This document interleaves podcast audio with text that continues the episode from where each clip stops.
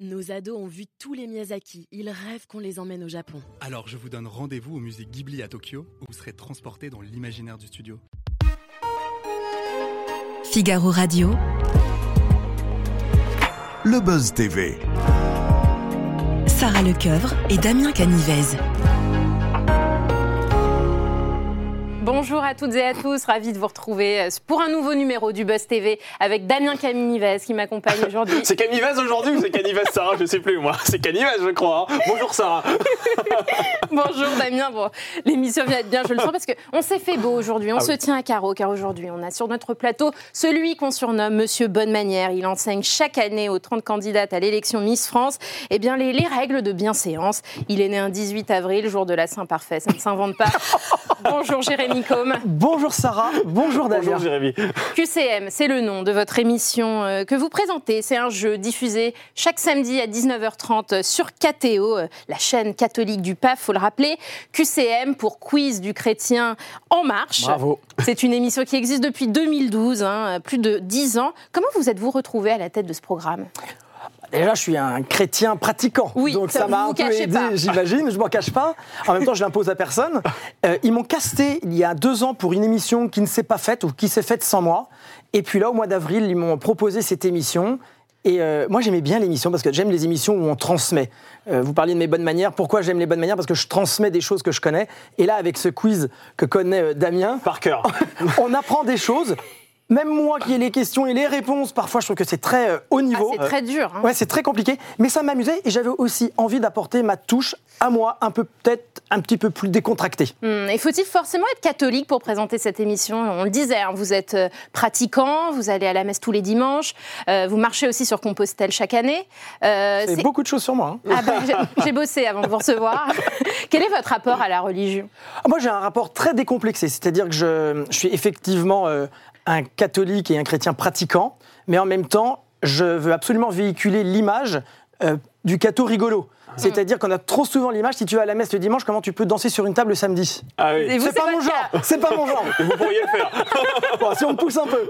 Euh, L'histoire, c'est que je, je veux justement que hum, ça fait partie de la vie. On a chacun nos croyances, Ouais. qu'elles soient euh, des croyances, euh, comment dire, euh, liées à la religion ou d'autres. Moi, je l'impose à personne. En revanche, j'ai envie de transmettre. Et puis, en plus, je vais pas vous mentir, j'apprends plein de trucs. Donc, pour moi, c'est aussi une émission euh, Hmm. qui me nourrit. Ouais, On va en parler de cette émission dans l'interview du Buzz TV juste après les news médias de Damien Canivez. On commence ces Allez, parti. Damien, avec Laurent Ruquier qui en dit davantage sur l'avenir de Stéphane Plaza dans les grosses têtes. Absolument. L'animateur de l'émission diffusée sur RTL a déclaré aux Parisiens que si l'agent immobilier préféré des Français n'était pas revenu dans la bande jusqu'à présent, c'est parce qu'il était en tournage pour un téléfilm. Il a ajouté que toute décision prise à son égard serait prématurée à ce stade. Alors on rappelle que Stéphane Plaza est dans la tourmente depuis la publication d'une enquête sur le site de Mediapart jeudi dernier. Il est accusé d'humiliation, de menaces, violences verbales sur trois anciennes compagnes, pardon, et pour deux d'entre elles euh, de violences physiques. L'animateur comédien a réagi via ses avocats. Il dénonce des accusations euh, diffamatoires et injurieuses. Et de son côté, il faut préciser également que la direction du groupe M6 a diligenté une enquête interne pour faire, je cite, remonter certains points qui ne l'auraient pas été. Alors Jérémy, je ne vais pas vous demander de commenter l'affaire, mais est-ce que vous avez déjà été témoin euh, dans l'exercice de votre travail de violences physiques, verbales peut-être?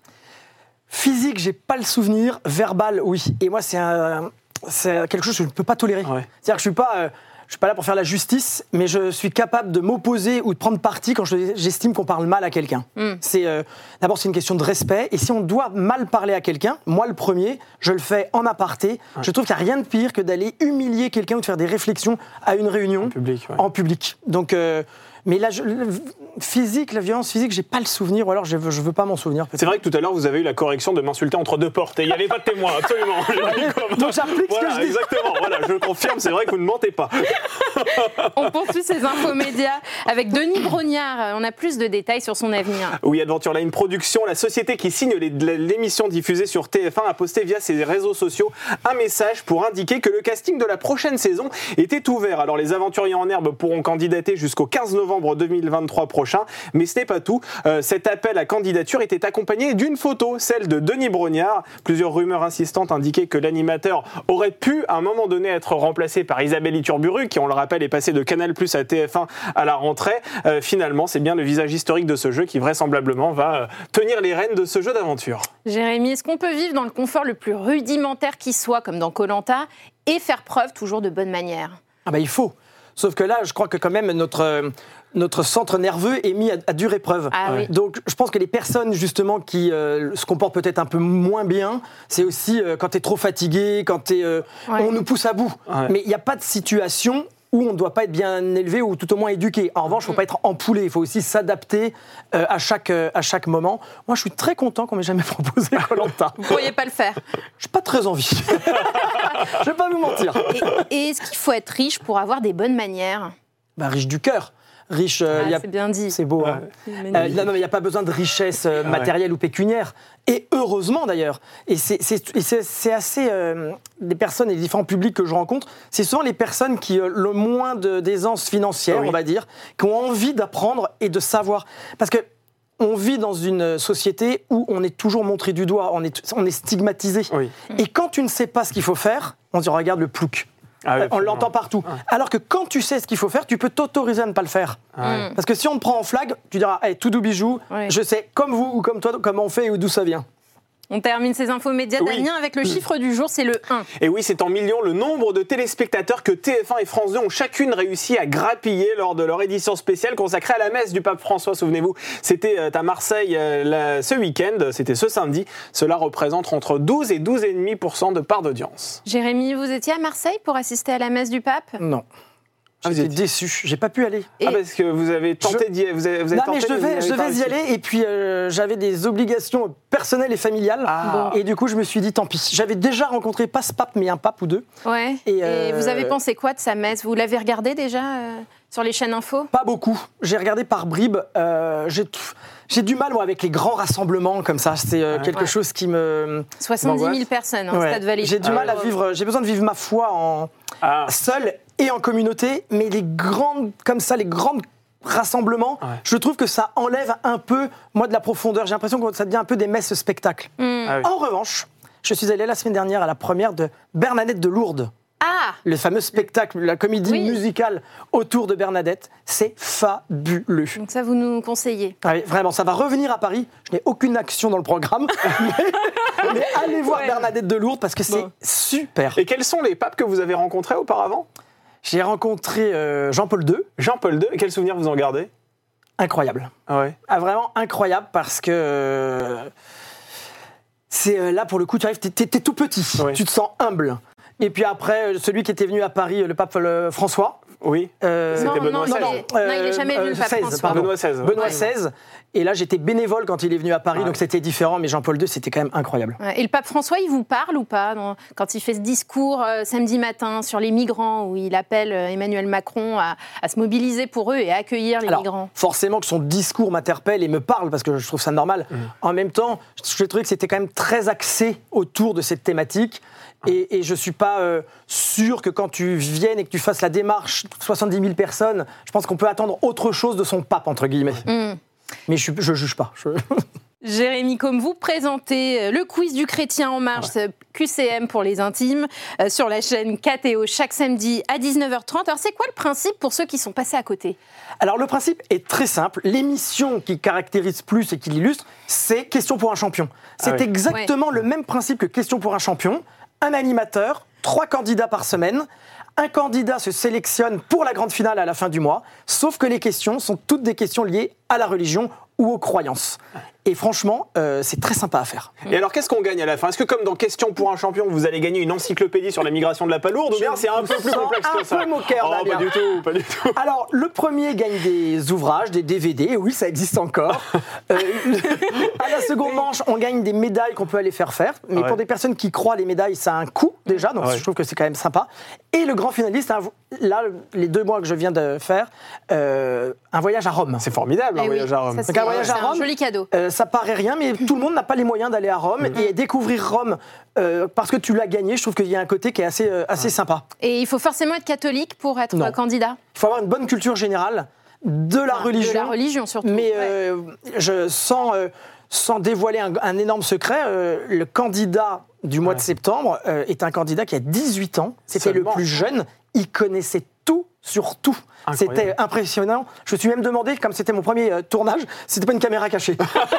je me suis dit, c'est en train de me piéger. Ça vous a épaté vraiment Ah, que mais vraiment. de 18 ans sache à ce point euh, les Ah bah notions oui. autour de la religion? Parce que euh, c'était un jeune, enfin un ado, voyez, dans, dans sa vie de tous les jours, il arrivait en t-shirt, en Bermuda. Je me suis dit, oh bah lui, il va pas aller très loin. Pam, finaliste. Et il remporte la finale. Et il l'emporte. Et vous restez en contact ou pas avec les candidats que vous croisez sur les plateaux ou pas du tout? Alors ça dépend des ouais. affinités, mais oui, oui, c'est Ah. très drôle. J'ai déjà des candidats Ah ouais. qui m'écrivent sur les réseaux, on se parle, euh, ils me disent, je crois que vous connaissez tel prêtre. Alors faudrait pas que ma vie se réduise quand même. On va, Il se on va passer le message. Alors c'est vrai que le quiz du chrétien en marche a sa petite notoriété quand même grâce à l'émission Quotidien et Étienne Carbonnier qui a souvent raillé gentiment bien évidemment euh, cette émission. Ça ça vous a fait rire vous à titre personnel? Alors moi, ça me fait rire, mais je trouve que Quotidien m'a aussi épinglé quand je suis allé euh, donner Ah ouais. des leçons de bonne manière euh, le jour de la Saint-Valentin sur euh, Ah bon Télématin, Ah oui. Ah en oui. me faisant passer pour un ringue. Quand on coupe toutes les phrases au montage, Ah oui c'est facile. on, fait, on fait Ouais. dire ce qu'on veut à un présentateur ou un animateur. Donc ça, j'ai trouvé que c'était pas très euh, Fair play. Honnête. fair play. En revanche, euh, moi, si on parle du QCM, en bien ou en mal, j'ai envie qu'on en parle. Donc, Et moi, je voudrais m'intéresser à votre parcours, euh, Jérémy. Euh, Pour ceux qui ne vous connaissent pas, comment la télévision est entrée dans votre vie? Je crois que c'était dans les années 90, vous avez commencé avec Bataille et Fontaine. hein. alors j'ai été stagiaire effectivement chez Batane et Fontaine, dans, euh, Fontaine et Fontaine, pardon. On a un problème avec les noms aujourd'hui. Désolé Laurent. Et donc euh, j'ai commencé chez eux, j'étais à la programmation de l'émission. Ouais. Et puis j'ai fait quelques petites apparitions comme ça. Mais surtout, j'ai débuté moi dans l'émission de Christine Bravo qui s'appelait Douce France, Ah qui a remplacé l'émission sur l'Europe avec Nico, c'est Oui. toute la clique pendant 5 ans. Elle a fait exactement la même émission. Et j'étais l'ambassadeur, le chroniqueur des Pays de la Loire, qui est ma région. Et j'ai défendu ardemment euh, ma région pendant euh, toute la saison, tous les samedis euh, en Access Prime Time. Vous avez un aspect très patrimoine alors si je comprends bien euh, Jérémy Com. Est-ce que vous auriez aimé avoir votre propre émission autour euh, des curiosités françaises, autour des régions en France? Pas des curiosités. J'aurais- J'aimerais confesser, entre Ouais. guillemets, on en revient toujours au même, La religion, oui. des, des- des personnes qui, se, qui, comment dire, donnent de leur temps, de leur énergie, Ouais. euh, remontent un commerce, changent de métier, mais en région. Ça, je crois vraiment, et le confinement me- nous l'a prouvé, c'est que les Français se sont rapprochés de leur euh, France, les Allemands de l'Allemagne. Enfin, vous voyez, il y a eu une nouvelle. euh, on a repris, euh, comment dire, on a repris un peu en main qui on était. Oui. Et moi, j'ai jamais eu autant de sollicitations que depuis le confinement sur les bonnes manières et le savoir-vivre à la française. Hum. Et, et vous étiez l'an passé chroniqueur chez Julia Vignali sur Europe 1. Pourquoi l'émission s'est-elle arrêtée? Ah bah pour différentes raisons, l'émission fonctionnait très bien, on s'entendait vraiment hyper bien. Moi, j'ai énormément de regrets que ce soit arrêté. D'abord parce que je m'entendais très bien avec Julia et avec Mélanie Gomez, Julia Vignali et Mélanie Gomez. Euh, Julia a fait d'autres choix. On lui a proposé de passer sur France euh, 2 Deux France pour deux dans affaire l'affaire conclue. conclue. pour affaire conclue. Pascal Pro est arrivé sur Europe 1 à la- sur la case Ouais. 11-13 et nous on était 11-12. Donc par le jeu des chaises musicales, comme ça se passe dans beaucoup beaucoup d'émissions et beaucoup de, de Mm. rédactions, bah voilà. Mais moi j'ai un regret vraiment sur l'ambiance qu'il y avait entre nous et sur. euh, j'ai adoré aller faire cette chronique sur les savoir-vivre et les bonnes manières un peu euh, euh, décomplexée, un peu plus moderne. Alors quand on regarde votre CV, on se rend compte que vous avez également commenté à la télévision le mariage entre Meghan Markle et le prince Harry. Euh, Qu'est-ce que vous avez pensé de la visite d'État du roi Charles III avec ce dîner incroyable qui s'est tenu dans la Galerie des Glaces à Versailles? Alors faut que je sois honnête. Ah bah oui, ah bah on est là pour bah, ça, Jérémy oui, Combe, bien sûr. Euh, j'ai trouvé que c'était, bah, visiblement, ils s'entendent très très bien. hein. C'était euh, très décomplexé, Ah très. oui, euh, et d'ailleurs, il y a eu euh, des erreurs de protocole je trouve qu'il y a eu la part beaucoup de- d'erreurs de protocole. de la part d'Emmanuel Macron, Oui, bah, qui a tapé dans le dos voilà. de Charles III. Exactement. Vous avez noté ça aussi Oui, j'ai noté ça. Je trouve que la table, la table était pour moi pas dressée euh, telle qu'on doit dresser une table. C'est pas vrai, Ah mais bon pourtant Mais elle a l'air magnifique cette table. Oui, mais la serviette n'était pas au bon endroit pour un dîner. La- Ah bon J'ai quand même du mal à comprendre, mais c'est peut-être moi qui suis assez ringue, Ouais. que la nappe soit beige et qu'on n'ait pas mis une jolie nappe blanche. Ouais. Euh, Ah les oui. verres, je les ai trouvés bizarrement positionnés. Mais bon, euh, c'est, c'était aussi très joyeux. Donc c'était peut-être Oui. voulu que les règles ne soient pas euh, au- aussi strictes que peut-être que quand c'était la reine Elisabeth. Parce que les verres étaient placés d'une manière qui n'était pas très conventionnelle, c'est ça? Bah pour moi. Ah oui, Donc, euh, selon les règles que j'ai et que je crois être les bonnes. Mais s'il y a plusieurs règles, justement, il y a plusieurs religions dans, dans- dans la façon de dresser la table, par exemple Bah, il y a- il y a- on dresse la table à la française ou à l'anglaise. Ah oui. Donc là, c'est les couverts qui sont mis dans, certains, dans un sens ou dans l'autre, suivant, euh, suivant qu'on dresse à l'anglaise ou à la française. Mais les verres, oui, il y a, ah oui, mais il y a toute une ribambelle de règles qu'on applique. Mais quand un chef, enfin quand un roi Oui. ou un chef d'État étranger vient en France, je pense qu'on devrait peut-être mettre plus en, en application les règles à la française, parce que c'est quand même notre vitrine. Et là, c'était à l'anglaise, la table, elle était dressée comment Non, je pense qu'il y a eu un mixte un peu de, Ouais. de différentes choses. Mais attendez, c'était une très jolie table. Oui, vous, n'y- vous y étiez pas Non, non, non, non, non. Pas Moi, je, je suis pas très roi et reine. Moi, je suis bonne manière et savoir-vivre. Vous n'êtes pas royaliste Mais justement, comment on se tient à ce, à ce dîner? Parce que lorsque vous avez un monarque qui rentre dans la galerie des glaces à Versailles avec euh, tout ce parterre de personnalités, tous aussi connus les, uns, les unes que les autres, comment on se tient? On doit être comme un piqué euh, ça Alors, moi, je crois qu'il faut surtout être soi-même. D'accord. Après, c'est toujours pareil. Il faut se fondre euh, dans les règles qui correspondent aussi à ce moment-là. C'est comme quand vous invitez des amis chez vous. euh, le type qui arrive très en retard, ou vous, vous avez, vous demandez à, à tout le monde de s'habiller un peu, le type arrive en, en jean déchiré. Je trouve que moi, c'est un manque de respect. Quand tu reçois chez toi, tu t'es donné du mal, tu as passé du temps, tu as dépensé de l'argent, tu veux faire plaisir aux autres. Ça fait aussi partie des obligations des invités d'être bons camarades. Là, euh, on a dépensé un peu d'argent, on a ouvert Versailles, donc on doit. Et je trouve que les invités globalement euh, se sont bien comportés pour ce que j'en ai vu. Alors après, on peut pas éviter de- le téléphone portable Ah oui, pour les photos. paraît que c'est la femme de Mick Jagger, je crois qu'il la de- sorti en sur le tapis rouge. Euh, voilà. On est en 2023. Ouais. Donc il faut aussi vivre avec son temps, mais il faut faire quelques petits efforts par rapport à la situation et au cadre dans lequel euh, on est ou on évolue. Et là, justement, vous parlez des règles de bonne manière avant un dîner. Moi, je voulais savoir les trois règles, s'il fallait retenir que trois règles avant d'arriver à un dîner. Parce que vous êtes, il faut le rappeler, hein, monsieur Bonne Manière, vous enseignez les bonnes manières à nos Miss euh, chaque année. Qu'est-ce que vous leur dites euh, à nos Miss euh?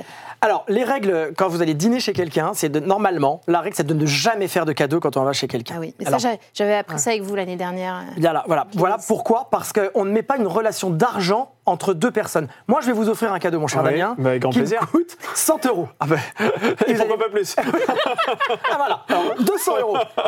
Peut-être que 200 euros, ça représente pas grand-chose pour Ah ouais. moi, mais vous qui le recevez, vous vous dites, mais qu'est-ce que je vais lui offrir quand je vais aller chez lui? Ah. Donc, on ne met pas de relation d'argent. Ça oblige euh, voilà. l'autre. Si jamais vous voulez vraiment arriver avec des fleurs, vous les ferez livrer avant le dîner ou le lendemain. Ah oui. Parce que si jamais j'arrive chez vous, Sarah, et que vous avez invité 8 personnes qui vous offrent chacun un bouquet, vous vous transformez en fleuriste Oui. dès l'arrivée. Et j'ai pas eu vases. Et d'abord, voilà, vous n'avez pas 8 vases, peut-être pas de personnel pour vous aider. Donc, dans le meilleur des cas, on vous retrouve au dessert. Donc, euh, c'est pour ça.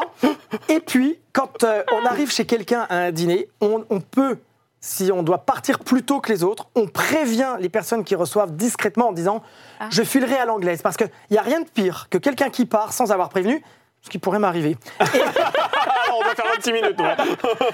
Ou encore pire, quelqu'un qui dit bon, ben, je vous laisse, et là ça entraîne avec soi Ah oui. ceux qui n'osaient pas partir les premiers. Ah ouais. Donc on prévient et on part discrètement. Discrètement, mais comment faites-vous lorsque vous êtes à table, que tout le monde vous regarde? Comment faites-vous? Ah ben non, déjà on part pas quand on est à table, on part au moment où on passe au salon ou quand on vous demande de vous lever pour Ah. le café.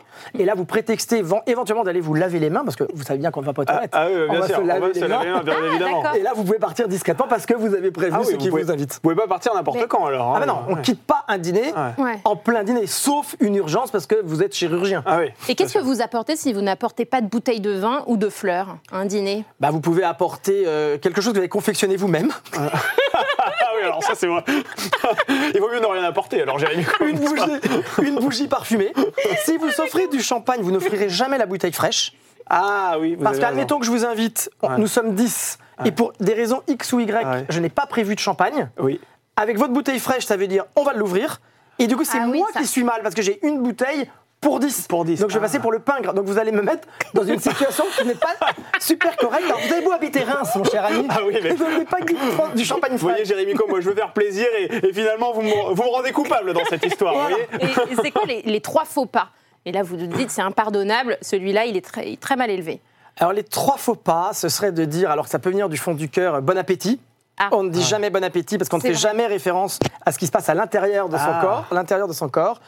On ne lèche pas son couteau, vous allez me dire, oh, n'empêche que, regardez bien autour de vous. Ah oui. Ah, il y en a beaucoup qui le font. Et puis, il n'y a rien de pire que quelqu'un qui va dire à chaque plat, ah, ben, je fais pas comme ça, je sale davantage, moi. Oh Ah non, oui. mais alors attendez. Il y, a- il y a toujours celui qui a dit, ah, bah, ah, c'est bizarre, moi je mets pas ça, je mets du caviar plutôt. Et celui, c'est le monsieur plus. Donc, du coup, tout ce que tu as fait, ça passe pour le C'est quoi, c'est des œufs de lampe ou du caviar. Donc on ne fait pas de réflexion. En revanche, on peut forcer un peu le temps en disant c'est vraiment délicieux, qu'est-ce que tu cuisines bien? Euh, on recevait sur ce plateau vendredi Grégory Hacher, qui est présentateur sur la chaîne L'équipe, et il avait une question à vous poser, Jérémy Combe. Je vous propose de regarder et d'y répondre ensuite, évidemment. Très bien. Alors, euh, Jérémy, euh, Miss France euh, s'est beaucoup développée, euh, modernisée, Euh, mais est-ce qu'on pourrait pas faire un petit concours de jurons mignons pour les Miss? Voilà, euh, je trouve que comme tout le monde jure de temps en temps à longueur de journée, quel est le juron préféré de, des Miss finalistes? Ah, c'est une Ah, bonne c'est question une- de C'est une Grégory. bonne question. Grégory, merci beaucoup. le juron préféré. Alors, c'est vrai qu'elles font hyper attention quand on est euh, dans la phase de présentation, parce que, Mm. enfin de préparation, pardon, parce qu'elles auraient peur que ce soit retenu contre elles.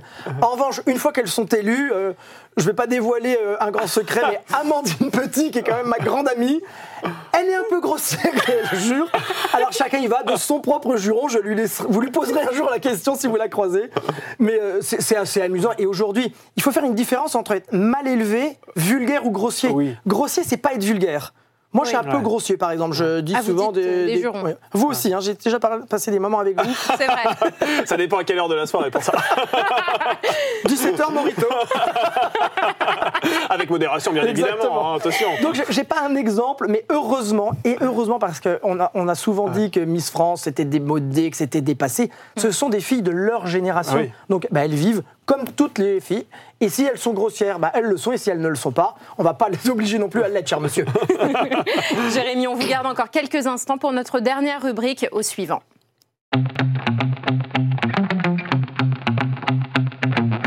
Nous recevrons, eh bien, figurez-vous que le, le hasard du calendrier fait bien les choses, Marine L'Orphelin, Ah. Miss France 2013, qui est aujourd'hui médecin et chroniqueuse dans le magazine de la santé. Alors, vous ne l'avez jamais coachée, hein, puisque vous Jamais. êtes euh, euh, dans le comité Miss France depuis environ 2015, donc euh, c'était deux ans auparavant. Qu'est-ce qu'elle représente pour vous, Marine? Bah, Marine, c'est la Miss qui a réussi à, à être Miss France, à terminer quand même sa médecine et elle s'est spécialisée, donc elle est allée très loin. Elle est allée vivre en Nouvelle-Calédonie, euh, sans, sans pour se faire oublier euh, de, de- de Paris, on va dire, des médias. Elle- C'est une vraie bosseuse, elle est allée au bout de ses rêves, je pense. Mais Marine, on s'est déjà parlé au téléphone, donc on va se tutoyer. Je suis persuadé que tous les jours, tu mesures que le fait de ne pas être passé, entre guillemets, entre mes mains, ça, ça loupe quelque chose dans ta carrière. Est-ce que tu peux dire à la France entière que tu regrettes et pourquoi tu regrettes de ne pas avoir eu des cours avec moi C'est une bonne question. Excellent. Et, et de quelle Miss êtes-vous le plus proche, euh, Jérémy Combe? Alors, indéniablement, pardon, Sylvie Tellier, qui est ma grande amie, on a commencé la télé en- ensemble sur Match TV à l'époque. C'est comme ça Ah qu'on oui. s'est rencontrés. Et dans la nouvelle génération de celle que j'ai coachée, mon amie, c'est euh, Amandine Petit. Amandine Petit. Et aujourd'hui, il y a une autre Miss qui est à la tête du concours national, c'est euh, Cindy Fabre. Oui. Qu'est-ce que ça a changé concrètement pour vous, ça Cette nomination, cette changement, ce changement à la direction de, de la société Miss France? Alors, j'ai vécu que euh, l'année dernière avec Cindy, donc Ah on ouais. se connaît pas bien. Elle apporte sa nouvelle façon de faire, donc c'est courageux. C'est pas évident de passer après Geneviève de Fontenay et Sylvie Tellier, Ah oui. qui ont quand même un ADN très fort et qui ont incarné euh, Miss France. Cindy, elle a tout à faire avec aussi ses envies, ses ambitions.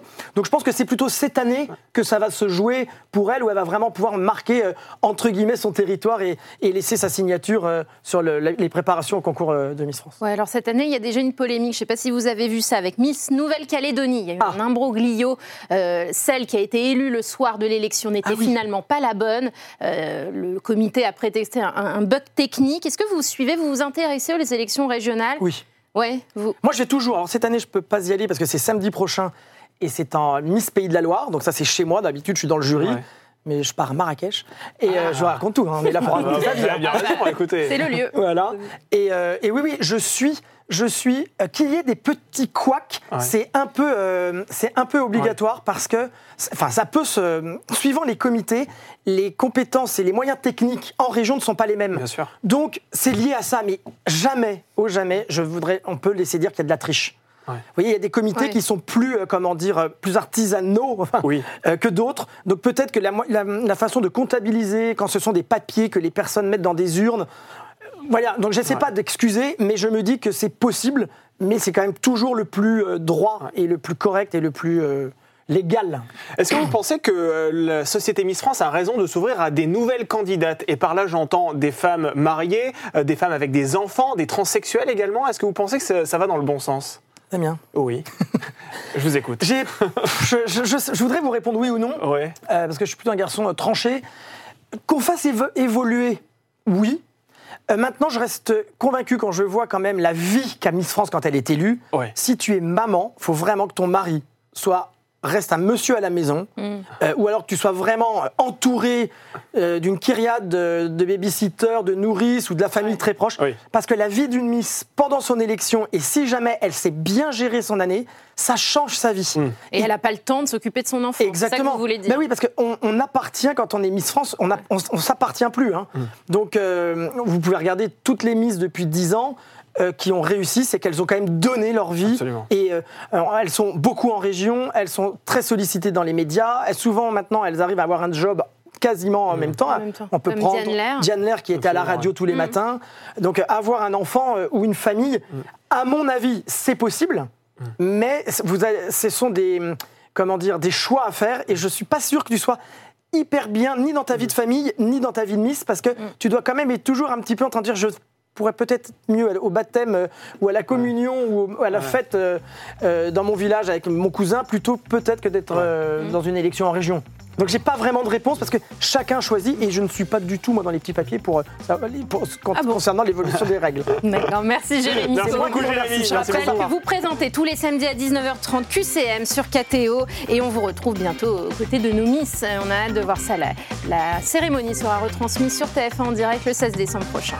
Nos ados ont vu tous les Miyazaki. Ils rêvent qu'on les emmène au Japon. Alors je vous donne rendez-vous au musée Ghibli à Tokyo, où vous serez transporté dans l'imaginaire du studio.